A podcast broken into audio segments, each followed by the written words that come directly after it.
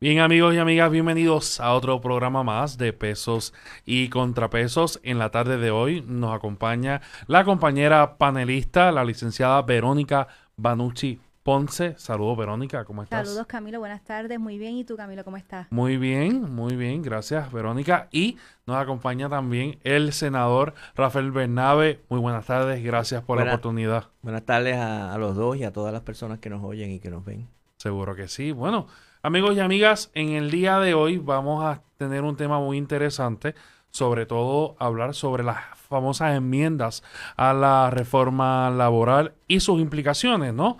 Pero antes de entrar al tema, a mí me gustaría reconocer y preguntarle a ustedes, mire, usted tiene hambre, yo creo que ya es hora de comer, yo tengo hambre, y es que los compañeros y compañeras de Sándwich y Nómada Cocina Mexicana le traen a ustedes una gran variedad de, por ejemplo, en sándwiches, de excelentes sándwiches, y Nómada tacos, mire, de coliflor, tacos de carnita, al pastor, todo lo que usted se puede imaginar. Así que si usted tiene hambre como yo, y como Verónica, Verónica, ¿tienes hambre?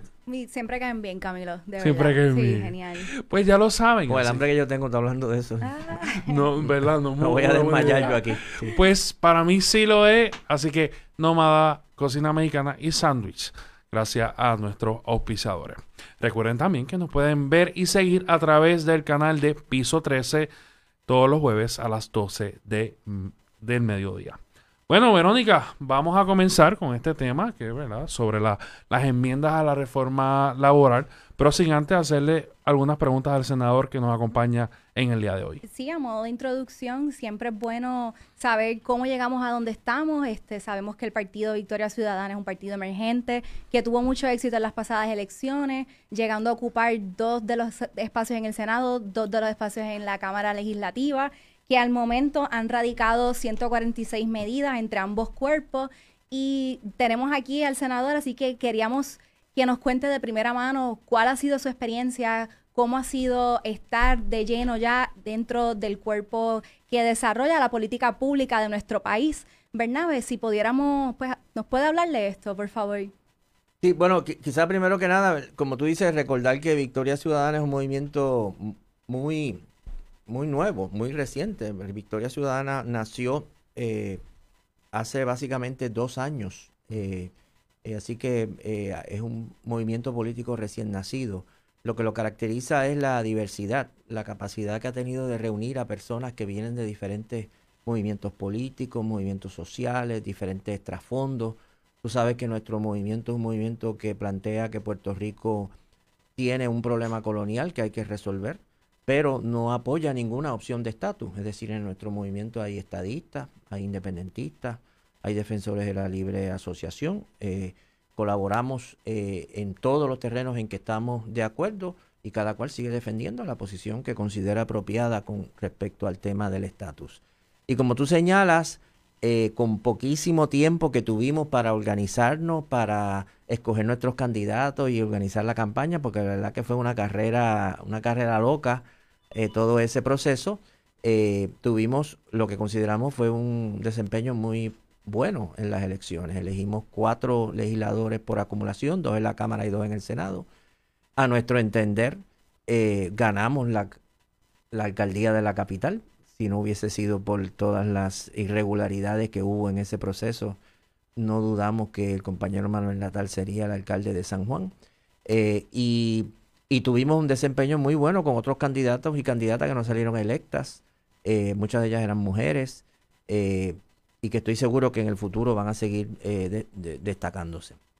Ahora bien, como tú señalas, nos hemos inaugurado los cuatro legisladores del MBC en, la, en, el, en, el, proceso legislativo y eso, como yo he dicho en otras entrevistas, es como cualquier otro oficio, ¿verdad? Que uno lo aprende, uno lo, lo va conociendo en la práctica eh, ha sido una experiencia muy interesante, con aspectos positivos y, negativos, ¿verdad? Eh, yo creo que lo más positivo es que hemos podido, a través de la legislatura, al estar uno en la legislatura, uno adquiere la posibilidad de tener contacto con muchísimas personas que de otro modo quizá no se acercan a uno. O sea, a mi oficina están yendo constantemente maestros, sindicalistas, ambientalistas, defensoras de los derechos de la mujer, personas preocupadas por la situación en las cárceles, eh, personas preocupadas por las pensiones, o sea, todos los temas que, que tú puedas. eh, hoy mismo, por ejemplo, yo estaba en una vista pública sobre la situación en la Biblioteca Lázaro, en la Universidad de Puerto Rico, y cómo se ha deteriorado allí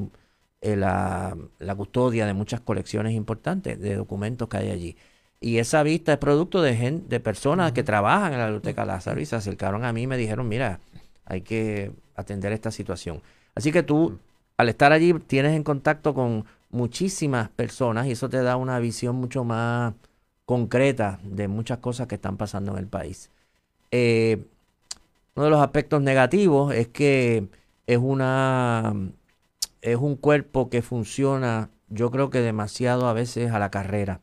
Eh, yo vengo de la academia, ¿verdad? De la universidad. Y uno en la universidad está acostumbrado a examinar un problema con mucho cuidado, leer los documentos con tiempo, ver todos los aspectos. Uno sabe que otros académicos van a leer, van a leer lo que uno escribe y por lo tanto uno se ocupa de, de que todo esté bien documentado, bien fundamentado. Eh, no se pretende que tú termines un libro, termines un artículo a la carrera. Eh, pero en la legislatura, hay que decirlo, muchas veces eh, se nos llegan medidas que se van a considerar mañana y son medidas importantes sobre temas importantes y sin embargo nos llegan hoy. Ese es el famoso A veces- descargue. A veces ¿no? nos llegan 15 minutos antes.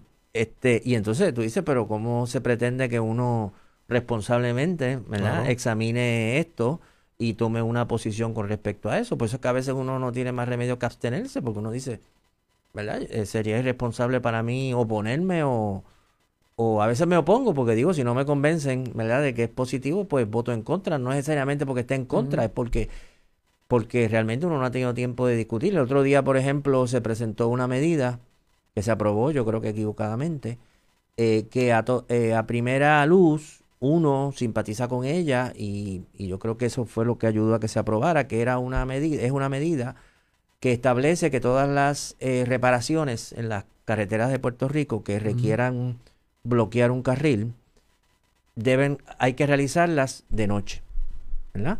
Y eso tiene su lógica y se hace así en otros países porque eso, cuando tú cierras un carril, pues formas tremendo tapón. Claro. Este, y para evitar esas situaciones que se dan, pues eh, mejor hacerlo de noche, que hay mucho menos tránsito. Perfecto. Eh, y en ese sentido, claro que sí. Pero una medida como esa, tú no debes tomarla sin consultar a los trabajadores y trabajadoras que hacen esos trabajos, a las organizaciones de los trabajadores, porque tú le estás cambiando la vida. Imagínate que tú mañana le- alguien nos mande un decreto a nosotros de algún sitio que diga, no, ustedes dos ahora de ahora en adelante van a trabajar de 8 de la noche a 4 de la mañana y no, y no, ¿verdad? Entonces, entonces, espérate, ¿cómo es esto? ¿Y cómo yo voy a organizar mi vida? Yo tengo eh, deberes con mi familia, deberes con mis padres, deberes con mis hijos. Entonces ahora ustedes me dicen que yo voy a trabajar por la noche, de un día para otro. Eh, además de que hay que eh, eh, consultar a las que saben sobre este tema, ¿verdad? Cuando tú lo haces el trabajo de noche, tiene sus ventajas, tiene sus desventajas. Sus desventajas de seguridad, tiene las desventajas del ruido que vas a hacer por la noche, que eso quizá también, ¿verdad? Sea un inconveniente cuando el ruido, cuando la reparación se da cerca de alguna zona residencial. Es decir, yo no estoy en contra de la idea, lo que estoy en contra de... eh, Y claro, entonces cuando yo veo la medida, que como te dije, es Ajá. una de esas medidas que me llega a última hora, eh, yo le digo a la compañera Rosa Segui que me asiste allí en la, en, en- en- en la legislatura, Rosa, llámate aquí a la unión de los trabajadores de autoridad de carretera a ver qué te dicen sobre esto. Y lo primero que me dicen es, no sabemos nada, nadie nos ha dicho nada, nadie nos ha preguntado nada. Y yo dije, ya vamos mal, porque si los que van a hacer este trabajo no se han enterado, ya vamos mal. Y cuando ellos miran el proyecto y dicen, ellos plantean, esto tiene muchas, levanta muchas, muchas preguntas, ¿verdad? Este, el término del cambio de los horarios, si se va a compensar adicionalmente por trabajar de noche o se nos va a compensar lo mismo. Eh, hay, eh, los, como te dije, los problemas de seguridad de trabajar de noche. Eh, muchos aspectos que habría que discutir antes de aprobar esa medida. Así que yo voté en contra, no porque yo esté en contra necesariamente De eso. de esa idea. La idea puede ser buena, pero antes de, de implementarla debiéramos hablar con los trabajadores, debiéramos hablar con los expertos, debiéramos hablar con los ingenieros, debiéramos hablar con los que hacen el trabajo de arreglar las carreteras para que ellos digan, bueno, esto es una buena idea o esto no es una buena idea. Claro. Eh, y, y entonces muchas veces se da esa situación y eso no es positivo, ¿verdad? Que se adopten medidas porque suenan bien, porque parece que es una buena idea, pero después resulta que quizá no es tan buena idea porque no se han visto bien cuáles son los, los, diferentes aspectos de, la medida. Senador, y, y, le pregunto, ¿verdad? Aprovechando que ya tocamos el tema de los trabajadores y de los unionados, vamos a, ¿verdad? a movernos a la reforma laboral, proyecto de la Cámara número 3, que fue aprobado en el Senado. Eh, cuando usted leyó la, enmienda, sabemos, ¿verdad? Su trayectoria ha luchado siempre por los derechos de los trabajadores eh, desde, hace muchos años. Cuando usted eh, se, se le hacen el acercamiento sobre esa medida, ¿cuál fue la, la, la, impresión que usted tomó sobre enmendar la reforma laboral? Sí, bueno, vamos a hacer un poquito de historia para que los que nos escuchan eh, tengan un poquito el trasfondo. Puerto Rico tenía una legislación laboral que sin ser perfecta era una legislación de bastante avanzada. Mucha de esa legislación se aprobó hace muchísimo tiempo, algunas de ellas eh, hace en la década del 40, por ejemplo. Y, y fue fueron medidas que se aprobaron eh, en su momento, en un momento en que el movimiento obrero en Puerto Rico y en el mundo estaba en un momento de auge muy, muy grande. En Estados Unidos la década del 30 fue una época de grandes luchas laborales por ejemplo, la primera ley de salario mínimo se aprobó en 1938, la ley, la, la ley de normas, este, en inglés es la Fair Labor Standards Act, en, español creo que es la normas razonables del trabajo, creo que es el concepto en español. Eh, y la, le dicen la FELSA a veces aquí por una traducción de la, de la sigla. Eh, así que el movimiento obrero eh, tuvo un impacto muy grande y logró que se aprobara una legislación laboral que es una legislación de bastante avanzada. En el, en el 2017 se aprobó lo que en aquel momento se llamó la reforma laboral, la ley 4 del 2017. Pero lo primero que hay que decir de esa legislación es que se aprobó muy aceleradamente. Eh, yo creo que fue los primeros siete días de la sesión legislativa se aprobó lo digo porque ahora algunas personas han criticado y han dicho que no podemos aprobar esta reforma laboral que queremos hacer porque hay que hacer estudios, porque no se puede hacer cambios precipitados. Pero cuando se trató de quitarle derechos a los trabajadores no hubo problema con... Entiendo que fue por mandato de la Junta, o sea, no entiendo, entiendo que fue como ellos eh, querían desregular un poco para... Eh, la, la, Junta ciertamente está de acuerdo. La lógica, la lógica de la Ley 4 del 2017 es la lógica de otras medidas que como yo he planteado eh, en otras ocasiones, eh, por lo menos en términos de, de, los conceptos, eh, delata una confusión que tiene mucha gente, sobre todo una confusión que tienen los patronos en Puerto Rico. Y es que evidentemente Puerto Rico, como todos los países del mundo, debe tratar de ser lo más productivo posible. Uno debe tratar de producir las cosas con el menor costo posible. Hay que ser más productivo. eso no, no tenemos objeción a ese concepto. Pero en Puerto Rico, cuando se habla de aumentar la productividad, mucha gente lo que piensa es en aumentar no la productividad, sino la explotación de los trabajadores. Dicen, vamos a aumentar la productividad, por lo tanto, vamos a quitarle derecho a los trabajadores. Vamos a aumentar la productividad, así que vamos a facilitar el despido. Vamos a aumentar la productividad, así que vamos a reducir el pago de horas extras. Vamos a aumentar la productividad, así que vamos a reducir las licencias por enfermedad y las licencias eh, de vacaciones. Eh, ninguna de esas cosas aumenta la productividad. Todas esas cosas aumentan la explotación del trabajador, aumentan la desigualdad social. Y de hecho, mucha gente diría lo que hacen es ir en contra de la productividad, porque en la medida que el trabajador o trabajadora piensa eh, correctamente que el esfuerzo que está haciendo no se va a traducir en un beneficio para, para él o ella, pues entonces no se va a esforzar. Si esto, esto no, a mí no me toca nada de todo este esfuerzo, así que ¿para qué me voy a esforzar? Precisamente mientras más considere el trabajador o trabajadora que el fruto de su esfuerzo va a traducirse en un beneficio en su situación material, pues entonces va a poner más empeño, va a ser más productivo. Pero la lógica es esa, ¿verdad? Que la manera de aumentar la productividad es empeorar la situación de los trabajadores. Mientras más en precario estén, mientras más fácil sea despedirlo y mientras menos derechos tengan, más productivo vas a ser. Eso me parece a mí que es una lógica absurda, pero esa es la lógica.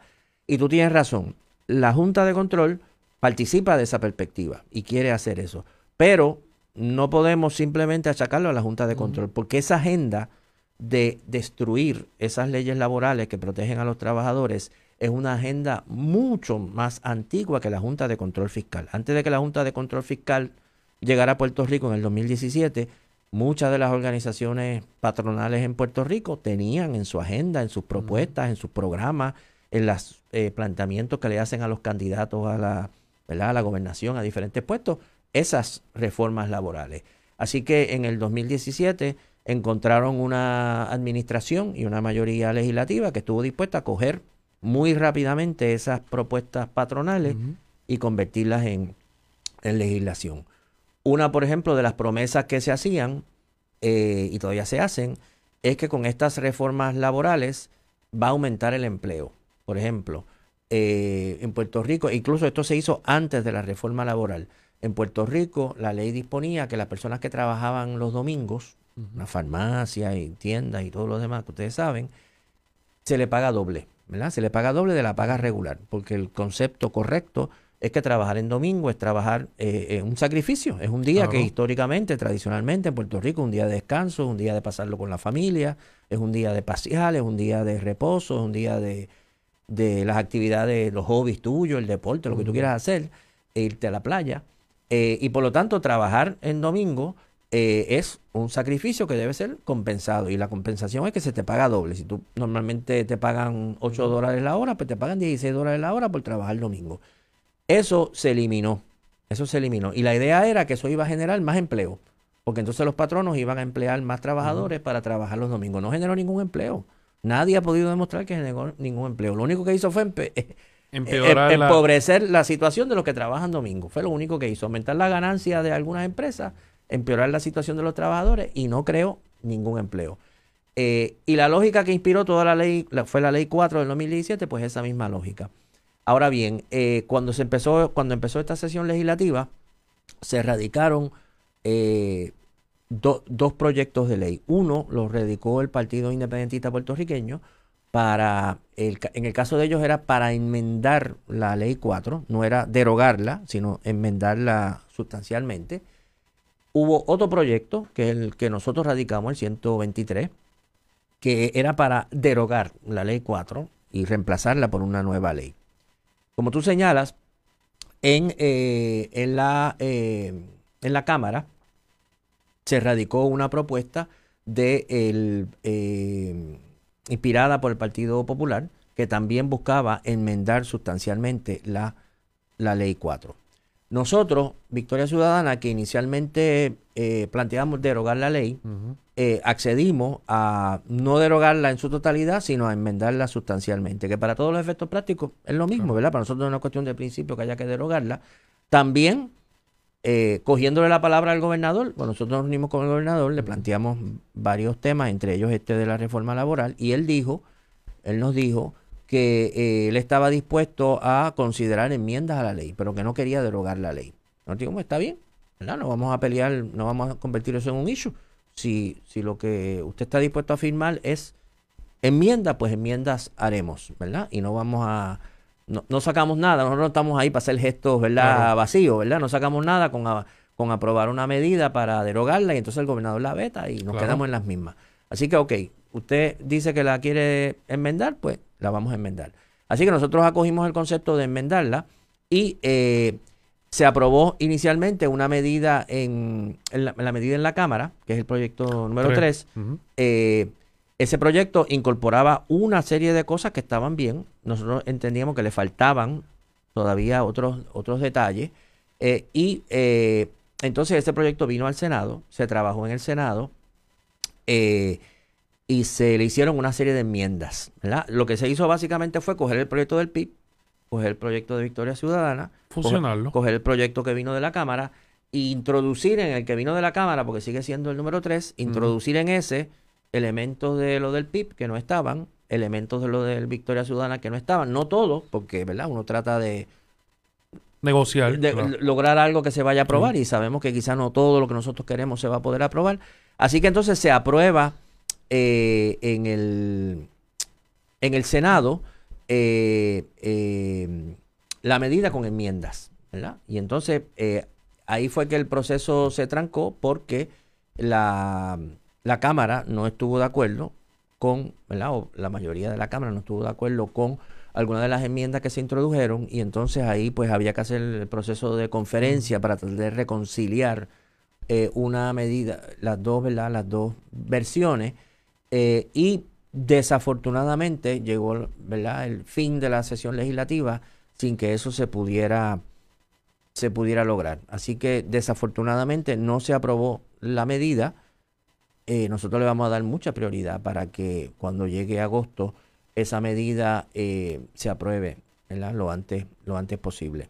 Entonces eh, la, medida a modo de recapitular busca recuperar y ampliar y de qué manera de qué manera ampliaría estos derechos. Sí, bueno la medida es una es una legislación bastante, yo creo que todas las que hemos sometido nosotros y que yo he trabajado este, este seis meses, es quizá la más complicada porque eh, es una medida que aborda muchos aspectos de la relación obrero-patronal que en la actualidad están reglamentadas por diferentes proyectos de ley. O sea que es un proyecto bastante difícil de, de redactar y bastante difícil de leer. No es un, proyecto muy, muy interesante de lectura, es muy importante, pero, pero tiene muchos detalles, es complicado. Ahora voy a hablar de algunos, de algunos de ellos. Una de las cosas que uno se da cuenta cuando, cuando va preparando esta legislación es la necesidad de algo que, que pensamos ¿verdad? trabajar ese tema próximamente y es algo que se ha planteado mucho en el pasado. Ustedes que son abogados quizá han escuchado de este tema, que es el de hacer un código laboral, ¿verdad? En, muchos países existe lo que se llama un código laboral, que es que se reúnen de una manera coherente y, organizada y, estructurada y lógica toda la legislación que en este caso tiene que ver con el ámbito laboral. Porque ahora mismo eh, tú tienes leyes que bregan con la jornada de trabajo y leyes que, que bregan con otro tema y hay eh, para el trabajador o para el sindicalista, para el ciudadano, es difícil, ¿verdad? Saber exactamente qué derechos tiene incluso, porque es una madeja de, legislación que a menos que tú seas un abogado laboral que está todo el tiempo, o un sindicalista que está todo el tiempo bregando con eso, pues puede ser bastante, eh, ¿verdad? Genera, es un tema amplio, incluso nosotros como abogados y abogadas es un tema que no se estudia la facultad a modo de requisito y que todo el mundo trabaja y, no, no necesariamente se toca ah, de, este, Por ejemplo, los temas que se tratan en esa legislación. Uno es la definición de la jornada laboral. Eh, la jornada laboral, históricamente en Puerto Rico, en muchos países, es parte de una lucha importante, se ha definido como ocho horas dentro de un periodo de 24 horas, ¿verdad? La jornada de ocho horas, todo el mundo conoce esa lucha. ¿Cuál es la consecuencia de eso? La consecuencia de eso es que si usted trabaja no quiere decir que usted solamente trabaja ocho horas, desafortunadamente. Yo quisiera que fuera así, que bastara con eso, pero no quiere decir que usted trabaja ocho horas. Quiere decir que si usted trabaja más de ocho horas en un periodo de 24, tiene derecho a paga de tiempo extra. ¿Verdad? Eh, y eso se restablece en esta, en esta legislación. El, eh, ese es uno de los puntos donde ha habido diferencias entre, entre los legisladores que ha evitado, ¿verdad?, que se acabe de aprobar. Porque la legislación existente permite que se llegue a acuerdos en que los trabajadores trabajen, por ejemplo, 10 o 12 horas en un día, eh, pero que no cobren tiempo extra, ¿verdad? Que la jornada sea más larga, por ejemplo, que trabajen este eh, tres jornadas o cuatro jornadas de 10 horas, ¿verdad? Este, eh, y tengan un día libre en la semana, pero trabajando 10 horas cada día y y por esas dos horas extra de las ocho cada día no cobran tiempo extra. Eh, eso muchos expertos en temas del trabajo han planteado que no es aconsejable, ¿verdad? Porque es importante que la gente descanse, ¿verdad? Y es importante que si van a trabajar esas horas tengan ese pago extra. Pero anyway, en la legislación como está propuesta la reforma restablece el concepto de que la jornada es ocho horas y si usted trabaja más de ocho, usted tiene derecho a paga extra. Esa paga extra también se cambia. En la legislación eh, ahora es tiempo y medio. Nosotros quisiéramos que fuera tiempo doble.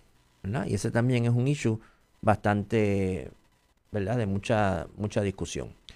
Eh, también cambia la acumulación de licencias, ¿verdad? En Puerto Rico, los trabajadores tienen derecho a acumular licencia por vacaciones y licencia por enfermedad, según trabajan durante el año. Que de nuevo es una legislación muy buena, con todas sus limitaciones, comparada con otros lugares. En muchos estados de Estados Unidos que eso no pasa. No acumula nada.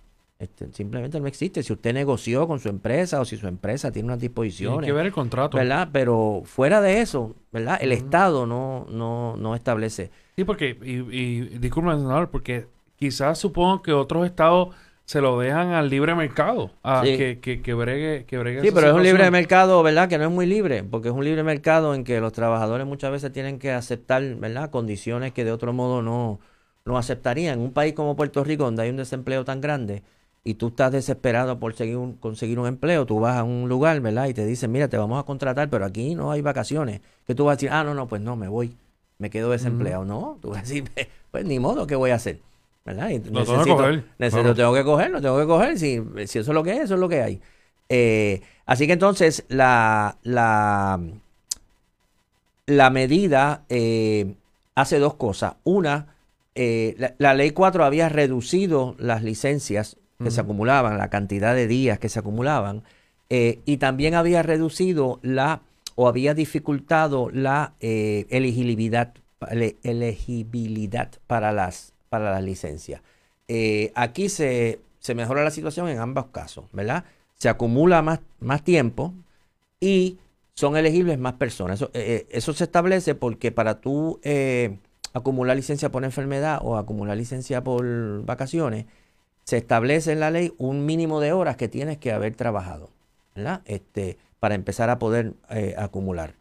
Eh, y la, en el caso de la, la, reforma de la que estamos proponiendo, pues se reduce eso, ¿verdad? De manera tal que, por ejemplo, muchas personas que trabajan tiempo part-time, tiempo parcial, pues acumularían, ¿verdad? En la actualidad no acumulan, porque no tienen suficientes horas para poder tener vacaciones.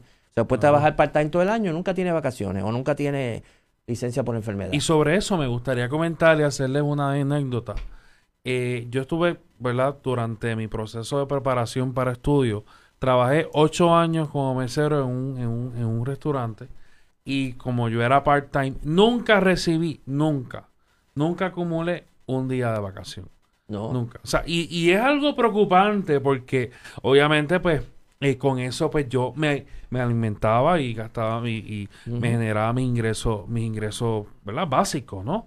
Para poder sobrevivir. Pero la gente, hay gente que, que lamentablemente, y es una realidad, la realidad del puertorriqueño, mantienen a su familia con un part-time en un restaurante.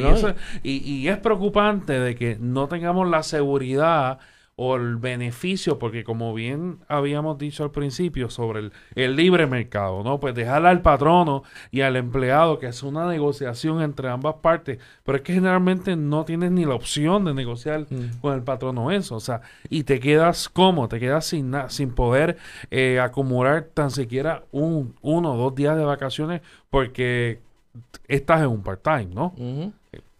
Y quería preguntarle, ya que traes el tema de mesero, también fui mesera, y la legislación eh, contempla derechos laborales para esta, este sector en particular. Sí, hay algunas medidas que, hay algunas eh, protecciones, por ejemplo, por ejemplo el cálculo de, de, mesadas y cosas, que se establece que, por ejemplo, que se cuenten y se promedien eh, las propinas que han recibido las personas, etcétera pero realmente no entra mucho. En la ley, en la, en la de salario mínimo, sí tratamos de hacer algo con respecto a eso, porque sabemos que la situación de las personas que trabajan, ¿verdad? Con, en, en situaciones en que reciben propinas o dependen de la propina es muy, muy injusta. Dos, trece la hora. Sí.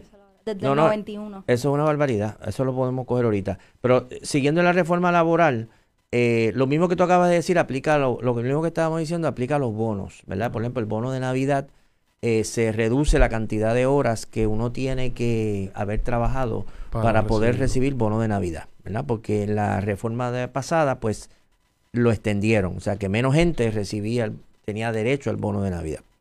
Así que aquí volvemos a establecer que un universo más grande de personas tengan derecho al bono de Navidad. Una, un aspecto bien importante es la, eh, el fortalecimiento de la seguridad de empleo. En Puerto Rico, en la legislación de Puerto Rico existe, y eso no lo han podido eliminar, eh, y, los patronos, agenda número uno de los patronos en Puerto Rico es eliminar eso. Existe un concepto que es el concepto del despido injustificado.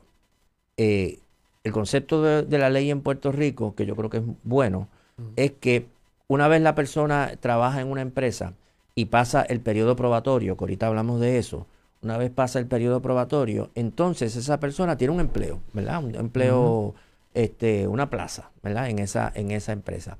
Y a esa persona, en el sistema económico que vivimos, evidentemente, el patrón no lo puede despedir, ¿verdad? Pero en el caso de Puerto Rico, lo que dice la ley es que el patrón no lo puede despedir por una serie de posibles causas que la ley establece, ¿verdad? La persona es un irresponsable, ¿verdad? Hay una serie de disposiciones que permite que tú despidas a una persona.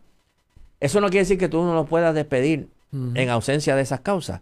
Quiere decir que si lo despides, entonces es lo que se conoce como un despido injustificado, Que no lo puedes justificar con una de esas causas. Y por lo tanto, la persona tiene derecho a una compensación, que a veces se le llama la mesada, ¿verdad? Que dependiendo del tiempo que haya trabajado y demás, pues la persona tiene derecho a una mesada. Esa es una medida que tiene como objetivo eh, que haya cierta seguridad de empleo, ¿verdad? Eh, lo que los patronos en Puerto Rico quieren establecer, y yo se los he preguntado en vistas públicas a los representantes de las organizaciones patronales, el modelo de ello, el ideal de ello es que en Puerto Rico se establezca lo que existe en muchos estados de Estados Unidos, que es lo que se llama el employment at will, el, em, empleo a voluntad, como dice la palabra. Que lo que quiere decir es que usted está trabajando en una empresa y si mañana te quieren votar, te votaron y adiós, ¿verdad? No me gusta tu cara, adiós, nos vemos y te fuiste. No hay mesada, no hay compensación, no hay apelación, nada, ¿verdad? Eh, eh, el, trabajador no tiene absolutamente ninguna eh, derecho a un empleo. El patrón no tiene todos los derechos de contratarlo y votarlo cuando, cuando quiera. en Puerto Rico no es así. Y la, legislación que se aprobó en, en 2017, por el apego que tiene esa gente, todo nuestro pueblo a esa medida, eh, no se atrevieron a eliminarla, pero la debilitaron. La debilitaron en dos sentidos. Aumentaron las causas por las cuales tú puedes despedir a una persona, ¿verdad? Sin tener que hacerle una compensación, o sea, facilitaron el despido. Por ejemplo, incluyeron causas como eh, aumentar la productividad. Aumentar la productividad puede ser cualquier cosa, ¿verdad? Además, se presta para todo tipo de discriminación. ¿verdad? Porque si tú eres una persona que lleva ya 30 años en la empresa y tienes 53 años y ya estás trabajando un poquito más lento y quizás la vista no es tan buena y los reflejos no son tan buenos, pues yo te voto y compro uno, y compro uno, pues casi, ¿verdad? Pues son casi esclavos, ¿verdad? Contrato uno, ¿verdad? De 25 años que sea más rápido y esté más al día en todas las cosas, ¿verdad? Así que aumento la productividad, así que adiós, ¿verdad? Este, ya te usé todo, mitad de la vida y ya no me hace falta, así que ahí nos vemos. Eh, y y pone otros criterios que facilitan el despido y a la misma vez reduce las compensaciones que tiene la persona cuando efectivamente hay un despido injustificado. Así que haciendo cosas. La, famosa exacto, La, reforma del 2017 facilitó el despido e incluso cuando hay despido injustificado redujo las bonificaciones o las compensaciones la reforma que estamos proponiendo nosotros, pues revierte todo eso, ¿verdad? Vuelve a, reducir las causas por las cuales usted puede estar despidiendo a una persona eh, justificadamente y en caso de que usted lo despida injustificadamente, establece, ¿verdad? Unas mesadas que nos parecen que son mucho más razonables y mucho más, más justas. Que esto es un procedimiento sumario que se da en los, en, ¿verdad? en los tribunales sobre específicamente sobre sobre eso y, y, básicamente la presunción, eh, si mal no me equivoco, es de, que en efecto... Bueno, aquí ese es otro punto, porque históricamente la presunción era que lo que disponía la ley es que la presunción es que el despido es injustificado. Es injustificado. Que el patrono es el que tiene que demostrar que es justificado. O sea, la carga de la prueba es del patrono. Si usted lo votaste, estamos suponiendo que eso es injustificado. Usted demuéstreme, ¿verdad? Que usted tuvo buena razón para hacerlo. Si, no, si no, tiene que pagarle una mesada. Este, la, la de la reforma laboral del 2004, del 2017, revirtió eso. Estaba viendo que... En, la dirección opuesta, ¿verdad? Se supone que es justificado y el trabajador es el que tiene que probar que, probar que efectivamente fue injustificado. O sea que complica mucho más la cosa para ¿verdad? un trabajador o trabajadora que no tiene ni el tiempo, ni el dinero, ni los recursos, ni a veces ni el conocimiento para llevar este tipo de apelación. Porque lo tienes que, eh, que probar con preponderancia de la prueba y básicamente una, un trabajador eh, Lego, como si, ¿verdad? Decimos en la jerga eh, de derecho, pues básicamente, como el senador también dice, no va a tener el dinero para contratar un abogado que le resuma toda esa prueba, que la presente en un tribunal, ya sea Sí, un sí. procedimiento sumario, eso no, o un procedimiento administrativo, eso no quita de que eh, le va a generar una carga sustancial al empleado. No. Pero claro, también el factor de en el otro, viéndolo desde la otra cara de la moneda, eh, viene un patrón y me dice, no, pero es que tú me estás demandando a mí. Y en nuestro ordenamiento civil, pues si tú me demandas, tú tienes el peso de la prueba de probar que en efecto, que, que es una discusión también jurídica interesante que se podría Sí, sí. dar, pero, pero entiendo el punto de, de la carga excesiva y onerosa que tiene eh, el trabajador. Y que el patrono tiene los recursos también para llevar ese caso y, establecer el quantum de prueba.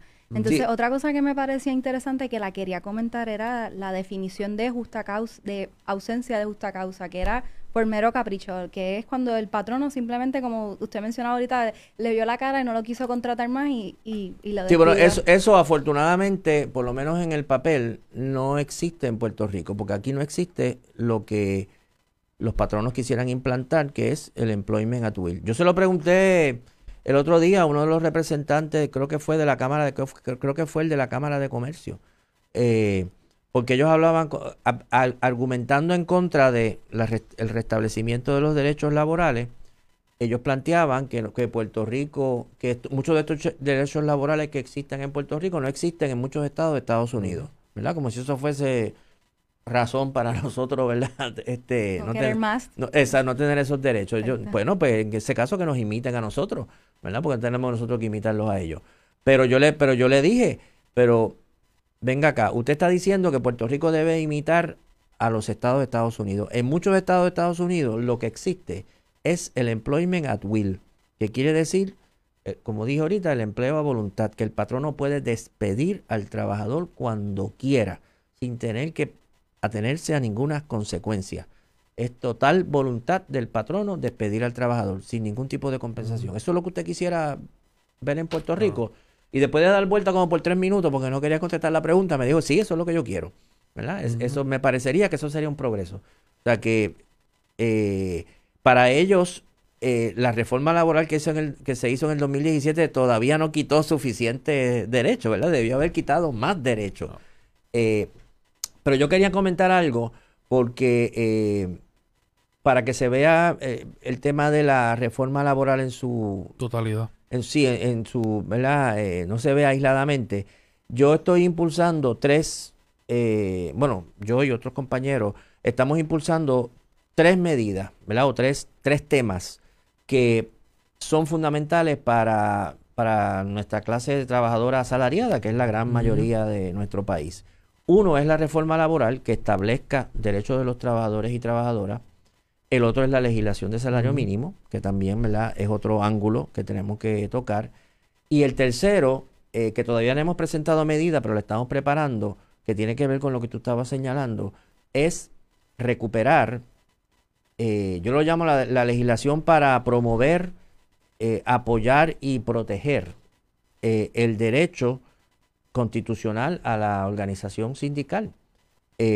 Porque muchas veces los trabajadores, o siempre diría yo, los- la, la defensa de la situación de los trabajadores va a depender de legislación, ¿verdad? De que haya leyes laborales y de que haya leyes, leyes de salario mínimo.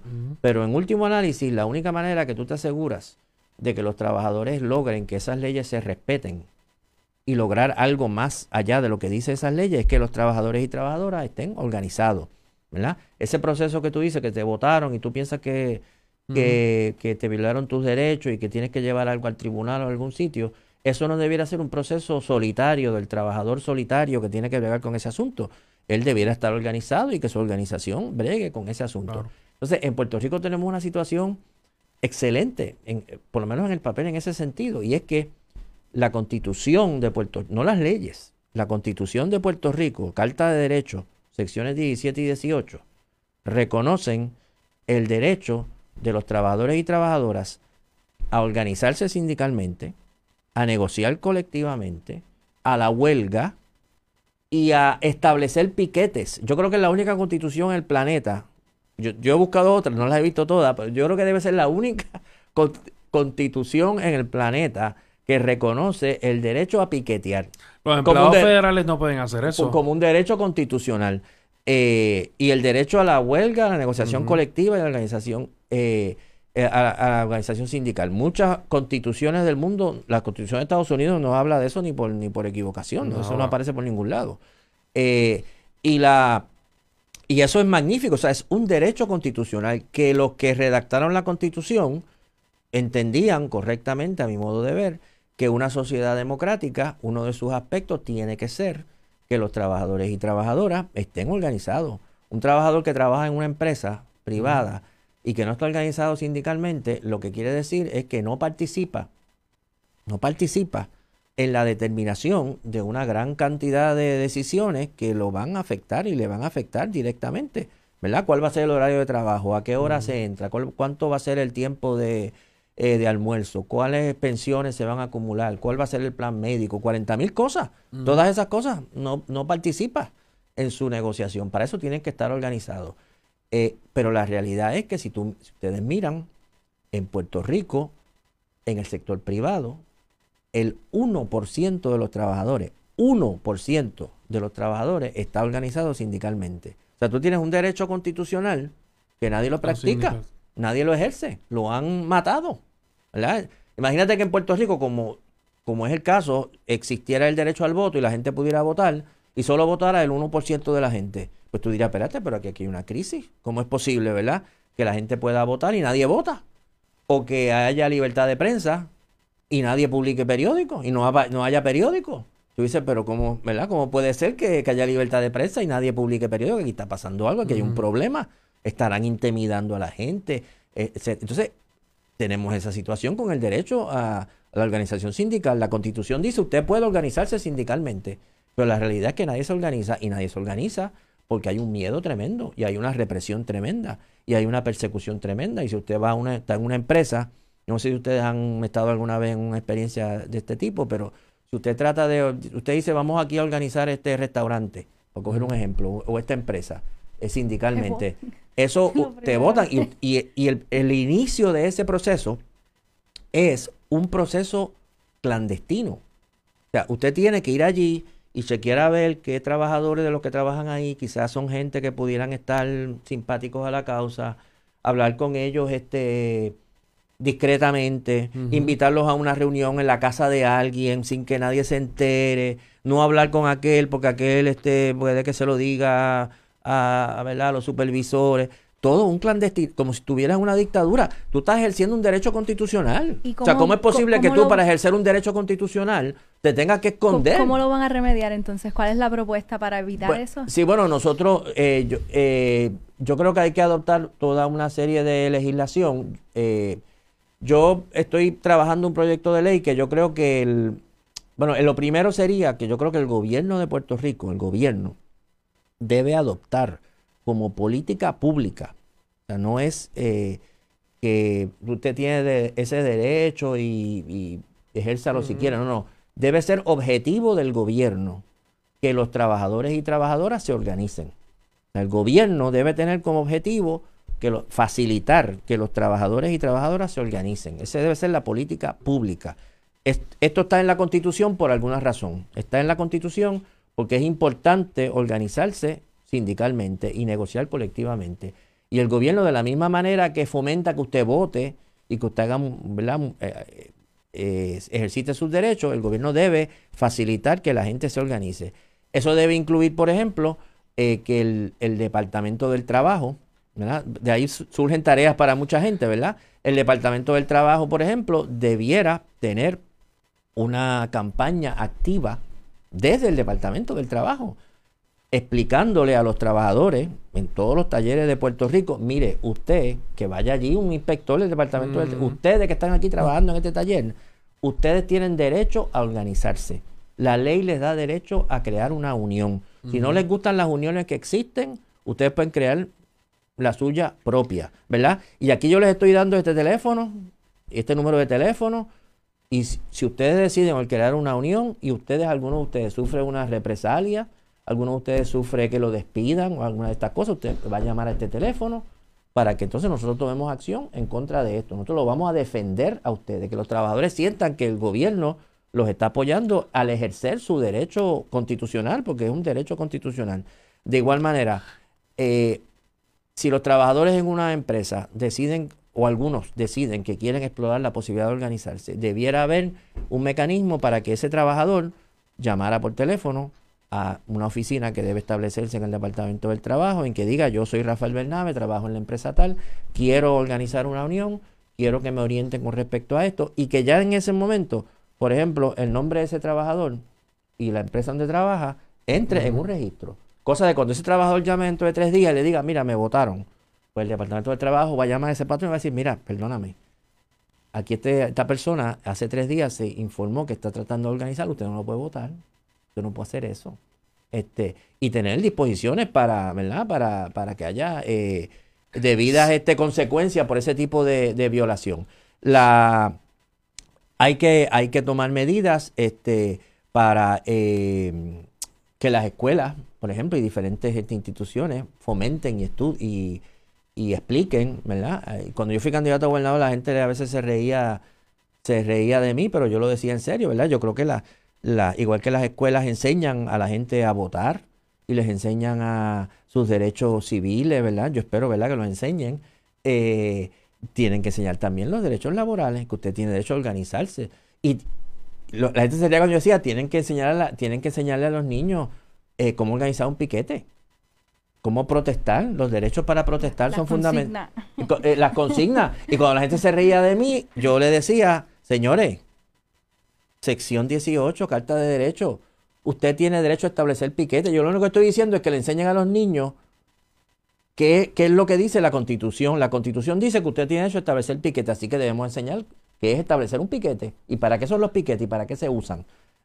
Así que, eh, así que reforma laboral, salario mínimo y promoción de la organización de los trabajadores y trabajadoras, que en última instancia los trabajadores, ¿verdad? Como como yo digo, ¿verdad? Se salvarán a sí mismos, ¿verdad? A través de su propia organización. ¿Y qué usted le dice a los a las personas que piensan, eh, senador? Lo que pasa es que, pues, esto de lo del sindicalismo eh, no suena muy bien en el gobierno y a veces no suena muy bien tampoco entre los ciudadanos y ciudadanas. O sea, en el pueblo mucha gente no está a favor del sindicalismo porque creen que el sindicalismo es una manera de adelantar fines políticos y no necesariamente fines gremiales. ¿Qué el senador Rafael Bernabe le contesta a esas personas que traen ese argumento? Mira, muchas cosas se pueden decir, pero lo primero es lo siguiente. Eh, el sindicalismo, olvídate la palabra, la organización de los trabajadores para negociar colectivamente con el patrono. Cuánto se les va a pagar, eh, cuál va a ser el horario, todos los beneficios que van a tener, todo eso. El sindicalismo es algo que existe en todos los países del mundo. Y existe por una razón muy sencilla. Si tú tienes, tú trabajas en una empresa y tú piensas que necesitas un aumento de salario, ¿verdad? Como muchos de nosotros pensamos. Y usted va y habla con el patrono, con el dueño de la empresa, y le dice, mira, necesito un aumento porque estoy mal. ¿Qué va a decir el patrono? Cosas están malas. No se puede negocio está sufriendo pérdidas, no puedo, no puedo hacer eso. Este, el trabajador solo, el trabajador individual, no tiene fuerza, no tiene poder. Si tú ibas donde el patrono que tú decías que no te daba, este, no te daba acumular de vacaciones, y tú le decías, mire, jefe, necesito que acumular vacaciones, te va a decir, no, papá, eso es lo que hay. Aquí, es lo que hay. esto es lo que hay, ¿verdad? Ahora, ¿qué es lo que han aprendido los trabajadores en todos los países del mundo? que si queremos negociar de verdad con el patrono, tenemos que organizarnos. Porque si todos los trabajadores del taller o la fábrica o de la farmacia o lo que sea se organizan y van todos juntos donde el patrono, no, uno solo por su cuenta, le dice, este, jefe, necesitamos negociar aquí algo, Necesitamos negociar esto porque esto aquí es intolerable, los salarios están muy bajos, etcétera, etcétera. Ahí entonces tú tienes mucha más fuerza para tú poder eh, negociar. Así que de lo que se trata es de que los trabajadores y trabajadoras que no son dueños de nada, lo único que son dueños es de su capacidad de trabajar, eso es lo que los define. Este, la única fuerza que tienen es en la unidad, es en la unión. Por eso es que todas las organizaciones obreras se llaman, se llaman, tienen nombres que tienen que ver con la unión, son hermandades, confederaciones, uniones, asociaciones, todas son eh, nombres que, denotan ¿verdad? Eh, trabajar colectivamente. Así que eh, las uniones no existen ¿verdad? ni por el PNP, ni por el Partido Popular, ni por ningún partido político. Yo no conozco prácticamente nada de la historia de Tailandia. Pero yo estoy seguro que en Tailandia hay organizaciones sindicales, porque como en Tailandia hay patronos y hay trabajadores, hay organizaciones sindicales. Y en Australia y en, y en, tú sabes, en, en, Nueva Zelanda y en Estados Unidos y en México, en todos los países del mundo. Eh, ahora bien, con las uniones y los sindicatos pasa lo mismo que con todas las instituciones. Hay buenas, malas, irregulares. Pero eso no es una razón para tú rechazar los sindicatos. Es una razón para enderezar lo que está mal o descartar lo que está mal y crear uno, nuevo que esté bien. ¿verdad? Es como cuando tú dices, este, este hospital no sirve, este hospital es terrible, este hospital da un, servicio. Tú no dices, ah, pues vamos a eliminar los hospitales. No, los hospitales son necesarios, quizás ese hospital no sirve. Quizás no ese hospital hay que tumbarlo, quizás ese hospital hay que cambiarlo, pero no estamos en contra de los hospitales porque un hospital funcione mal. Entonces, yo no tengo la menor duda de que hay sindicatos que funcionan muy bien, que son muy democráticos, que están muy comprometidos con su matrícula, eh, que son muy transparentes, que no hay corrupción. Perfecto. Y hay sindicatos que no funcionan bien, que no son transparentes, que no son democráticos, que puede haber elementos de corrupción, igual que pasa en las cooperativas, igual que pasa en todo tipo de institución, en las iglesias, en todo tipo de institución. Pero eso no es razón para tú descartar eh, los sindicatos, es razón para mejorar el sindicalismo, para asegurarte que funcione eh, eh, adecuadamente. y claro, el sindicalismo ha sido víctima y es víctima de constantes ataques que se le hacen, ¿verdad? Porque a los patronos no les gusta que los trabajadores estén organizados. Así que ellos mantienen, mantienen una campaña muy fuerte. Yo tenía una, el otro día a mí me llegó una, de hecho lo tengo en mi teléfono ahí fotografiado, eh, un compañero que empezó a trabajar en una empresa en Isla Verde, una discoteca. Y no me acuerdo el nombre ahora, pero lo puedo buscar por ahí. Y le entregaron un, un folleto, un manual del empleado, un manual del empleado, que después me enteré que lo están usando en otros talleres también. Y lo primero que dice el manual del empleado arriba es, somos una zona o un sitio libre de humo de cigarrillo y de uniones obreras lo primero que te reciben es usted ve a trabajar aquí ni piensa en organizarse. Claro. Y como te dije, organizarte es un derecho constitucional, o sea, es como... Pero los derechos constitucionales son oponibles frente al Estado. Habría que ver si ese derecho constitucional es... Claro, no puede venir una, una entidad privada a privarte de un derecho constitucional y habría que ver sí, pero ese derecho es... Yo no soy abogado, pero ese derecho, si tú buscas ahí la la sección 17 y 18 dice muy, muy claramente, los trabajadores en el sector privado, podrán, y la frase que es algo así, ante sus patronos o ante qué sé yo qué cosa, organizarse y negociar colectivamente y establecer piquetes y, todo lo demás. Pero yo estoy de acuerdo que quizá hay cosas hay que definir más claramente, por eso es que yo creo que sería bueno radicar legislación que establezca en Puerto Rico o sea, yo no he redactado todavía, pero yo me sospecho que la exposición de motivos va a ser algo como, que diría más o menos, en Puerto Rico eh, tenemos una constitución, que es la ley suprema del país. este, la constitución dice que usted, la gente tiene derecho a organizarse sindicalmente, a negociar colectivamente, a, a la huelga y a establecer piquete. Y la realidad es que en Puerto Rico ese derecho se ha ido adormeciendo, se ha ido eh, eliminando en la práctica hasta el punto de que ya prácticamente está muerto. Y por lo tanto, la legislatura no puede, el gobierno no puede permanecer indiferente ante el hecho de que una parte de la constitución está siendo eh, eh, destruida, ¿verdad? y que por lo tanto hay que tomar acción para revivirla, ¿verdad? Y de la misma manera que yo quisiera ver, cuando vienen las elecciones, por ejemplo, la Comisión Estatal de Elecciones monta una campaña gigantesca, que está bien, no tengo problema, por televisión, por radio, por este, billboards, ¿verdad? Y todo tipo de cosas. vote, ejerza su derecho al voto. Este es el número para que usted pueda este, inscribirse. Tiene, que, tiene hasta fecha tal para inscribirse, porque si no se inscribe para esta fecha ya no va a poder votar.